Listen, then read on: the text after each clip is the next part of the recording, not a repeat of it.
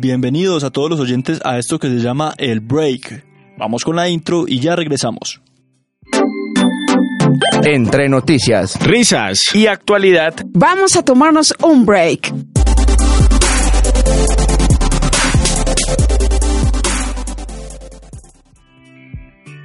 Bueno, el día de hoy tenemos el huracán Dorian se acerca a las costas de Estados Unidos. Facebook implementa reconocimiento facial. El noticiero de Canal 1 sale del aire. En cine, música y entretenimiento. La nueva película del Joker. Backstreet Boys visitarán Colombia. En deporte, Rigoberto Urán y su estado de salud. Y los próximos amistosos de la selección Colombia. Empezamos. Bueno muchachos, arrancamos este programa. Huracán Dorian aumenta a nivel 2 y se acerca a las costas de Estados Unidos.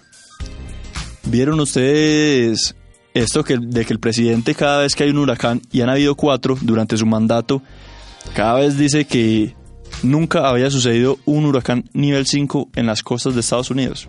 Pues sí, eh, escuchábamos lo que decía Donald Trump. Sin embargo, pues en días anteriores lo que él también quería resaltar era la importancia y lo que podría significar para las costas donde pasaba este huracán de que vemos que ya ha hecho varios daños, donde hay alrededor de... Aproximadamente cinco muertos, dicen. Cinco muertos ya. Muchos daños.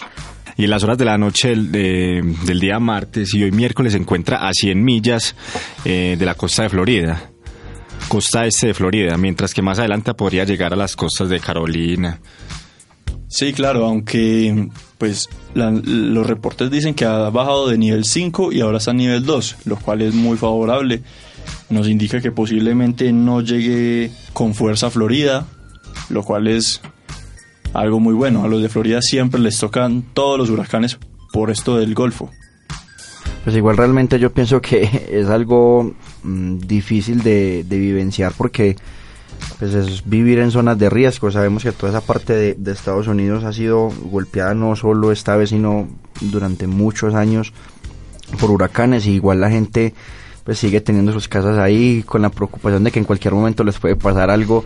Es como los que viven, por ejemplo, al borde de un río. En cualquier momento el río se va a crecer y se va a llevar. Me parece que es algo complejo tener un lugar de, de donde vives, donde habitas y tener cada dos, tres meses una alerta por este tipo de cosas, eso es vivir al extremo. Yo pensé que vos ibas a decir que esto era un huracán artificial creado por el proyecto Harvard. No me haga hablar de eso, que aquí nos quedamos. La conspiración. Pues, espera, espera, y entonces... bueno, muchachos, Facebook piensa implementar reconocimiento facial para ingresar a él y piensa también quitar los etiquetados de personas en las fotos. ¿Ustedes le confiarían su cara a Facebook? Yo pienso que pues eso no es algo nuevo y, inclusive dentro de la conspiranoico, dentro de lo conspiranoico que soy eh, y ver Black Mirror. Dentro de la serie aparecen cierto hay un capítulo muy teso donde absolutamente todos los dispositivos que tengan cámara eh, captan videos, captan fotos, inclusive sin uno dar la orden. Eso es como una como un tema conspiranoico que siempre he tenido los computadores sobre todo. De hecho, no sé Diego si, si vos viste estos asistentes que hay en las casas más que todo en Estados Unidos y Europa de Amazon que es Alexa, sí, de Google que también tienen Siri. que descubrieron que ellos recopilan información sin permiso de la persona aun cuando el dispositivo está apagado. Claro. O sea, no hay ninguna seguridad.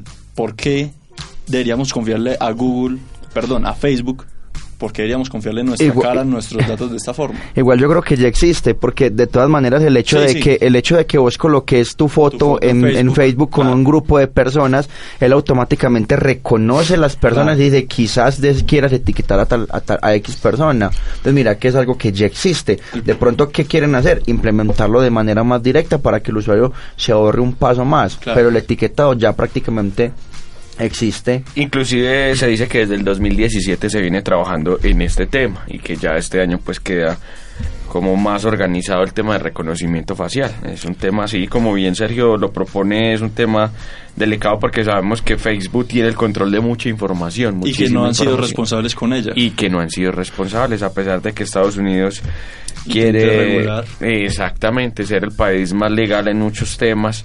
Eh, Facebook sabemos los escándalos que ha tenido a nivel internacional, donde comparte la información, una información que casi que los usuarios que están ahí tienen toda la información de los gustos, de qué marcas les gusta, qué, ro- qué compran, a qué horas están en qué lugar. Es muchísima la información ¿Sabe que tiene? Facebook. Inclusive con la misma proximidad de los celulares y GPS, eh, personas que quizás conozca en, en Facebook, eh, llega al punto de acercamiento de que vos compartís con alguien que nunca en la vida has conocido, has estado con ella y al rato, a las dos horas, simplemente... Habla el micrófono, Diego, muy importante. Gracias. Va a perdón acá aquí para que entonces cuando yo me haga así. que cuando uno comparte con una persona que no conozca, el simplemente, el hecho, perdón, de estar así no sea navegando en la aplicación, al poco tiempo te aparece una notificación en Facebook que dice personas que quizás conozcas y en realidad la persona si uno no la haya buscado. Hace poquito yo estaba hablando en mi casa con un compañero Momento de conspiranoia. Entonces me estaba diciendo, no, mira, yo tengo una aplicación que sirve para cuando, para cuando te vas a dormir, pones música de fondo y vos más o menos seleccionas pues como el ambiente que querés, la intensidad y toda la cosa. Me estaba contando cuando entro yo a Instagram y de repente me sale una publicidad de esa aplicación. No, a mí me impresiona que uno está al lado de personas que conoce nuevas, porque uno pues en los medios audiovisuales está conociendo personas nuevas y al momentico las veo en Facebook. ¿Quieres eh, agregar a esta persona? A mí me impresiona eso demasiado, porque ni siquiera un Latigazo contacto... para Facebook. Latigazo para Facebook. Ellos dicen que puede ser una medida de seguridad, puesto que si alguien se quiere apropiar de tu foto de perfil, va a etiquetar a la persona que es con el reconocimiento facial. Entonces, por ese lado podemos ganar nosotros. ¿Y cuántos perfiles falsos se crean robando información de las personas? es Sí, muy cierto. Ese dato está muy interesante. Pablo. Bueno, en otras noticias, el cierre de Noticias 1. Bueno, la versión oficial es que hay mucha competencia en Colombia, que no está siendo rentable, que es difícil conseguir las noticias en primicia para los fines de semana y generar los contenidos. Hay otra corriente por ahí que dice que posiblemente se deba a competencia desleal. Que por ejemplo Canal Caracol estuvo multando a, los, a las marcas que pautaran con Canal 1. Es decir, si en Caracol el minuto de publicidad cuesta mil millones, entonces viene X marca y me dice, ah, yo quiero pautar con ustedes. Ok, pero usted pautó con Canal 1. Entonces usted le vale 1.500 millones. Multa por haberse ido con la competencia. Entonces, ¿qué hacen las marcas? Verse forzadas a irse con el, con el que les ofrece mayor audiencia, que sería en este caso eh, las grandes empresas, RCN, Caracol, y dejar a Canal 1 a un lado. Sí, el mismo presidente y encargado de este noticiero pues hacía la denuncia unos meses atrás donde notificaba y se hizo pues el debido proceso para que las, los entes competentes investiguen acerca de esta mala competencia, porque si bien muchos empresarios le hablaron y le contaron de esto, hasta el momento no se tiene ninguna prueba concreta, pero él hizo ya la denuncia y se esperan las investigaciones frente a este tema. Es un tema triste porque es el noticiero con más premios a nivel nacional, es un noticiero que no está en, en ninguna corriente Política. política y además económica. No hace parte de ninguna corriente económica como tal, que eso también a veces influye en el tema político. Entonces, lamentable este hecho, triste, porque son las noticias más premiadas en el país y que se tenga que cerrar este noticiero, entonces duele muchísimo, duele a la verdadera información, a la información, muchos escándalos se abrieron desde Noticias 1, eh, muchas investigaciones inclusive, entonces duele demasiado para la información de Colombia. Sobre todo en un ámbito como la comunicación en la que nos beneficia tanto que hayan múltiples plataformas, que no sea una voz la que nos dice la información, un lado de la verdad sino que haya muchas plataformas de buena calidad informándonos sobre lo que sucede, varios puntos de vista. Y pienso que también es un golpe bajo para un canal como Canal 1 que vemos que tiene, le han cerrado varios programas o han tenido mucho problema, inclusive hace poco con la dificultad que tuvieron con los puros criollos. Mire que ha venido eh, cerrándole ciertos canales y pues lo que se habló hace mucho tiempo y aquí hablando un poco de política decíamos de que Pues teníamos un miedo tema de de, censura. de que teníamos miedo de volvernos como Venezuela con el tema pues de elecciones. Y mire que hoy por hoy es lo que está pasando, están censurando los canales que dan un poco de libre opinión, de que se expresan de una manera diferente a cómo se expresa el común. Y adicional a eso pues Canal 1 es un canal que ha venido creciendo. Y mire todas las puertas que le están cerrando o los baches que le están colocando por no pertenecer como a lo, a lo del montón. Y sabemos que los congresistas pueden hacer lobby para que no sigan noticieros como estos. Eso no es un secreto, eso ya hay muchas notas referente a ese tema y, y duele entonces demasiado a la información. Inclusive creo que hay como una firmatona o algo para evitar que el canal 1 cierre pues el noticiero, pero pues sabemos que están peleando contra gente pues contra cosas muy grandes. Y además, pues, se dice que se va a abrir una plataforma para Noticias Uno Paga y que la gente podrá pagar entonces ahí para ver este noticiero. Pero mi pregunta es, unas noticias que generan mucha investigación, entonces la idea es que más personas puedan tener esa información. En este caso, entonces solo unos cuantos podrán entrar a esta plataforma. Igual el gerente no, no se quiere quedar quieto y él dice que va a buscar nuevas formas de informar hasta que, se- que la comunidad esté al pendiente de que van a haber nuevas formas de comunicación. Bueno muchachos, seguimos con cine, música y entretenimiento. La noticia de la nueva película de El Joker y su tráiler. ¿Se lo vieron? El tráiler está buenísimo, está Muy buenísimo, interesante, se ve ¿no? muy interesante. Eh, ya y hay mucha gente a la expectativa de ver esta película porque la verdad el mero Yo tengo una duda y es en qué año está ambientada esa película.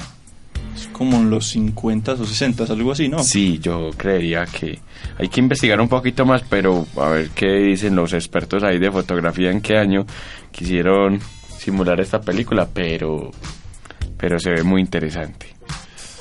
Pero yo creo que ya era justo una película de, de, de este villano, un villano, un villano aclamado por el público que no se sabía muy bien cuál era el origen o cómo comenzaba y nos traen esa esa gran película describiéndonos la historia de ese, de ese buen villano, o sea, el villano nombrado de Batman.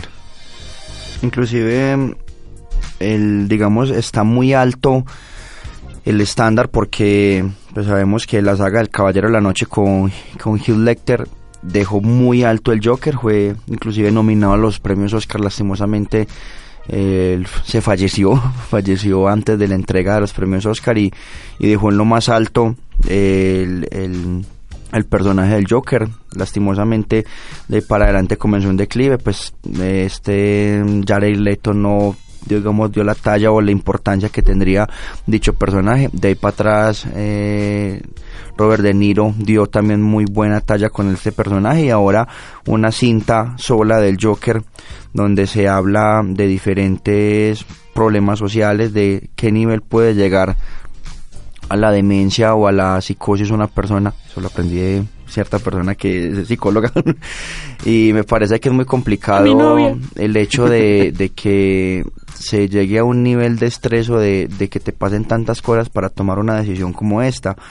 Adicional a eso, eh, la película se dio un estreno en Venecia y los críticos que por lo general eh, están pendientes de todas las películas han dado muy buenas referencias. En una página de que califica eh, series y películas le dio 9.8 de 10 o sea es una película que está va a estar por lo alto. Mm, ciertas personas de estos críticos eh, famosos de Hollywood había uno no recuerdo en este momento el nombre y decía que el mundo sí está preparado para la película del Joker en, en interrogación porque es una película oscura con un tema social muy pesado y pues eh, tocará hay que verla, como dice Milton, hay que verla, sacar nuestras propias conclusiones.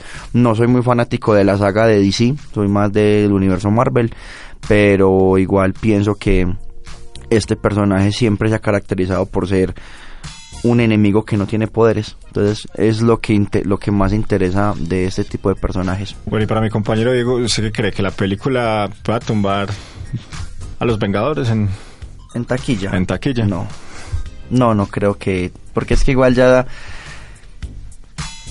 De la película Los Vengadores se venía construyendo hace más de 20 años un universo completo. Perdón, más de 10 años un universo completo. Y pues apenas, digamos, el Joker va a empezar. Eh, de pronto no está enfocada a todo tipo de público. Si es una película, digamos, como lo dijeron los críticos, no va a ser de pronto tan llevada a todo tipo de público, mientras que Los Vengadores sí tenía un público mucho más amplio.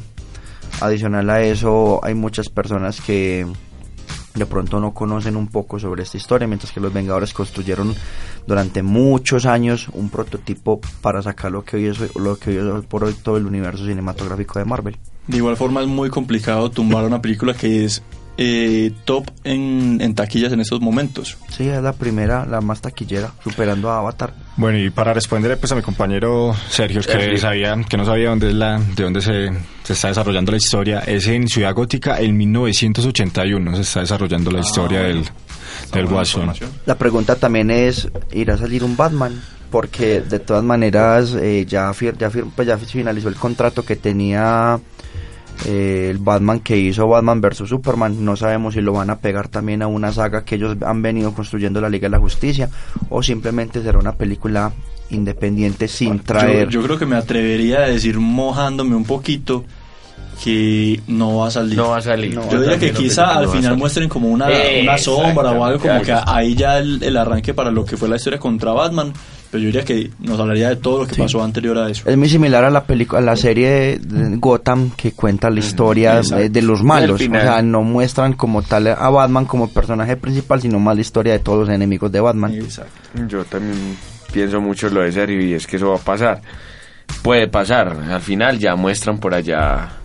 Pero contra quién va a los- pelear, contra quién está interesante la Pues el, película. el, el tráiler como tal muestran es... Como, me imagino que llegará a un punto en tener secuela porque me imagino que es la construcción de un personaje completo, un personaje que eh, desde la sociedad lo acabaron, porque en los trailers que vemos mm, se ven imágenes muy pesadas frente a, a Joaquín Phoenix, es el, el- personaje que pues el- la persona que lo va a interpretar y al principio la gente estaba muy reacia porque sabemos que superar al, al Joker del Caballero de la Noche es difícil, pero los trailers nos han callado la boca y al mismo tiempo la crítica le ha dado muy buen resultado a, a esta película, entonces hay que verla. Bueno, ¿y será que con, con esta película del Guasón, y si le va a dar una nueva entrada a, a un nuevo Batman, será el de Robert Pattinson? Un Batman que brilla. Una, esa ya es una contra el Guasón. Bueno, muchachos, tenemos también que los Backstreet Boys vienen a Colombia. Ponete un temita de fondo los Bastric Boys. Ahí deberíamos tirar Aquí lo la ponemos. canción, la Sí, canción. ahí lo voy a no, tirar. Pues igual es una noticia eh, realmente poco esperada. Eh, los Bastric Boys fueron una banda eh, rock pop, creo, no recuerdo muy bien el género. Y, es chistoso después de tantos años, eso ya estar rondando los, no sé, 60, 50, 60 años más o menos. Y pues que anuncien un concierto, de hecho hay muchos memes sobre esto las personas que esperaban los Bastric Boy en su época, pelados jóvenes y hoy por hoy cuando confirman ya personas de muchísima edad. Preguntas complicadas se han hecho desde el tema de la música, sobre todo eh, qué tipo de música interpretarán sus canciones viejas, posiblemente traerán música entre comillas nueva, harán playback, porque yo no creo que a la altura de, de la edad que tienen y como han estado tanto tiempo retirados de los escenarios estén trabajando de la misma manera como lo hacían en su tiempo. Pero pues es una noticia que no deja de sorprender y me imagino que muchas personas fanáticas de su tiempo, pues inclusive uno cuando estaba pelado escuchaba sus canciones y pues no soñaba con verlos en vivo, pero me imagino que mucha gente hoy por hoy guarda la, la, la esperanza y guardó la esperanza hasta el día de hoy para ver a, a los Bastric Boy en vivo. Yo sé el compañero Milton que está pues enloquecido porque quiere ver a sus amores de la infancia. No. Bailando y cantando para él. Bueno, muchachos, pasamos a deporte. ¿Qué, ¿Qué saben de Rigo? Rigo vende papi. Ah, no. ¿Qué saben de Rigo? Yo cabrar, huevón. ¿Qué va a dar, huevón? A ver qué sabemos de Rigo. No sabemos ni Yo le que vende chalchichonera allá al lado de la frente de la cooperativa. Rigoberto Urán durante una carrera en la cual terminó con 10 ciclistas encima de él. En estos momentos está en cuidados intensivos, está algo delicado, pues está sufrió varias fracturas. No está en cuidados intensivos, ya No, no, ya salió, no, ya salió, no, ya salió. Porque sí fue en la, precisamente en la etapa 6 de la Vuelta a España donde sufre este accidente y donde sufre eh, fracturas de clavícula y pues se está recuperando. Él dice, como lo dice él chistosamente, estoy bastante roto. Bastante roto.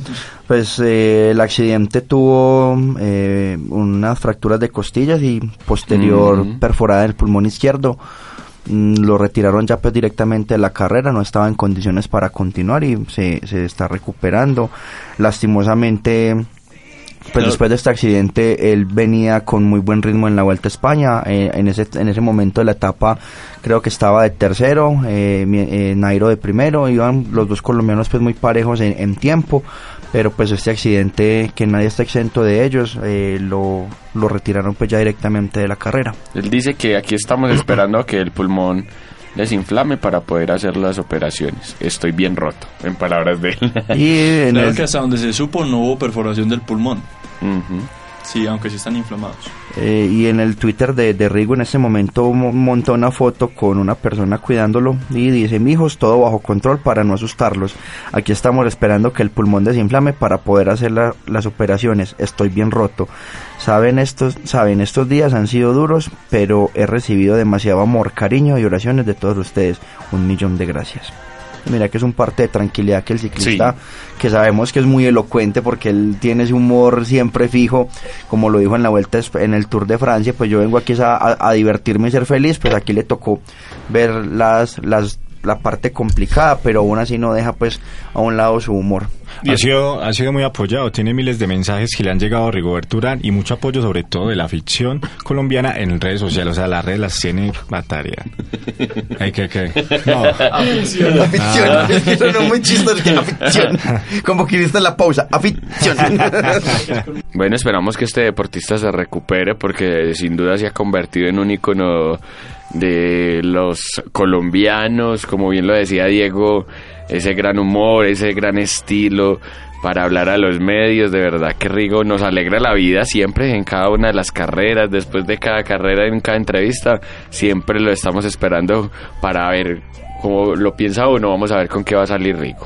Y pues algo, mm, hablando de ciclismo, una noticia un poco triste, aunque fue pues la semana anterior, eh, el fallecimiento de, de la ciclista que eh, fue atropellada pues en, en, en Colombia mientras hacía un- una vuelta, una pelada muy joven con mucho futuro en el deporte y prendió las alarmas en todo el país, inclusive en plena eh, vuelta a España, los diferentes eh, ciclistas mandaron una voz de apoyo y al mismo tiempo una voz de, de alerta porque decían, bueno, ¿qué está pasando?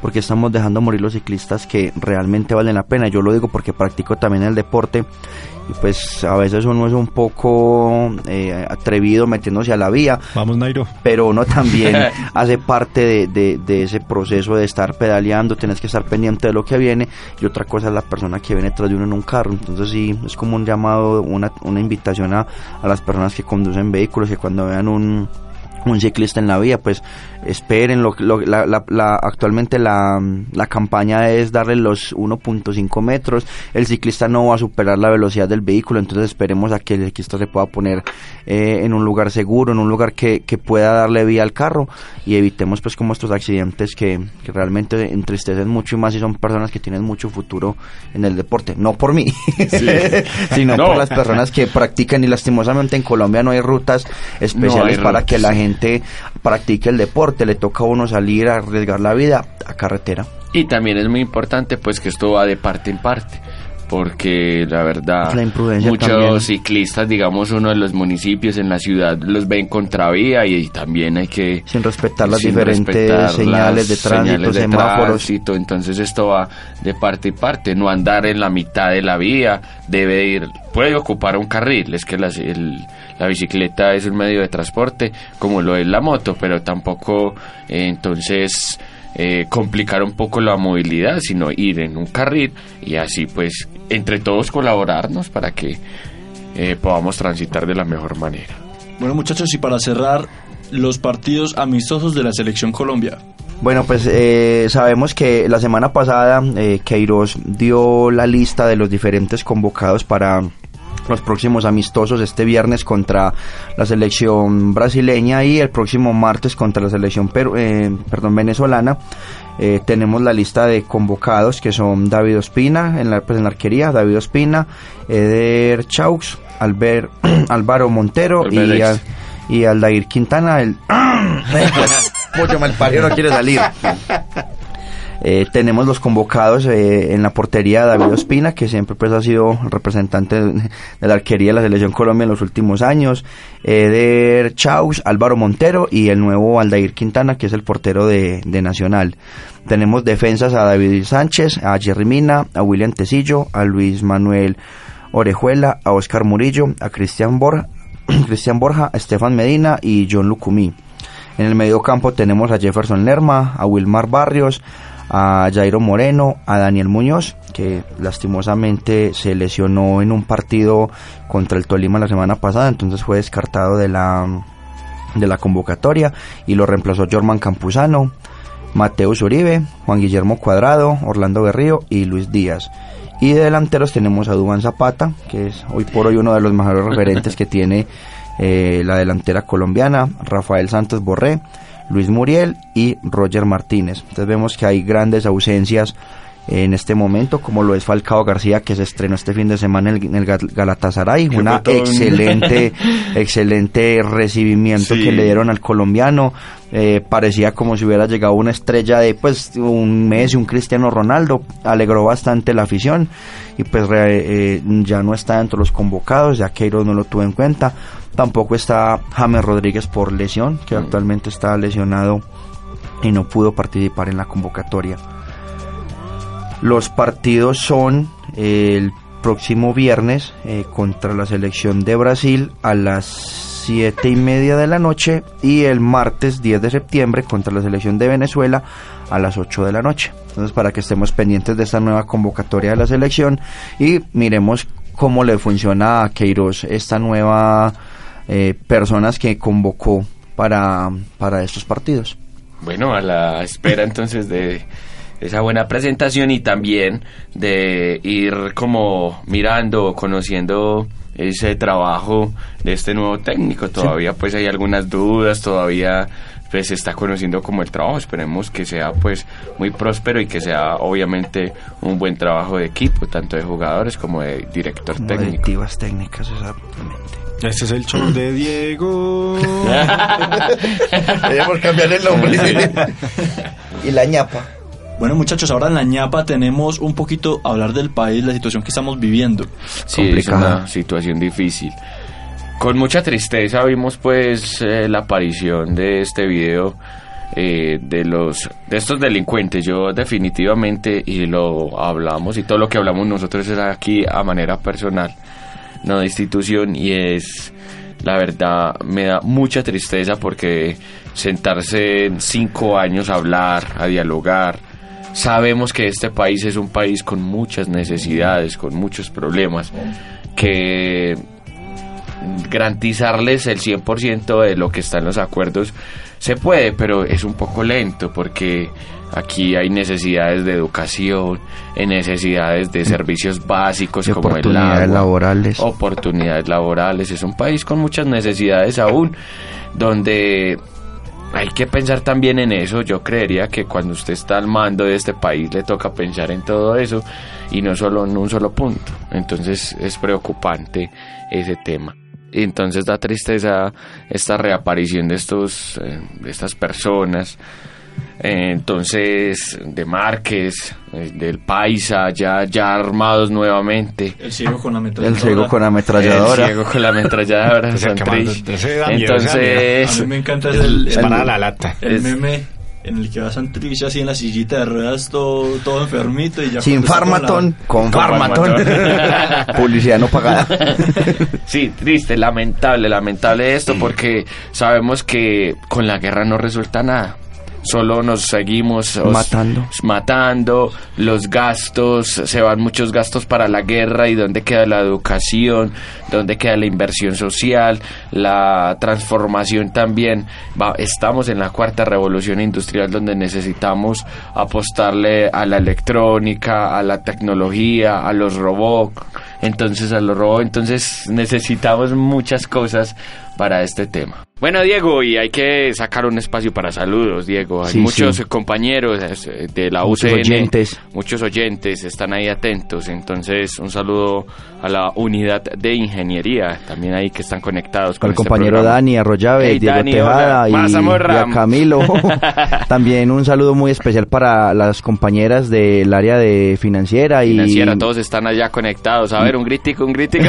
Adicional a eso, pues tenemos eh, varias personas que nos han solicitado eh, saludos y esperamos que algún día poder contar con ustedes en el programa. Eh, esto es bastante agradable el espacio, el lugar y compartir con ustedes. Entonces un saludo muy especial para todos. Y ya para finalizar el programa el día de hoy, eh, queremos dejarlos con una canción y pues un, un honor que se debe hacer al maestro Gustavo Cerati, ya que esta semana está cumpliendo cinco años de haber fallecido.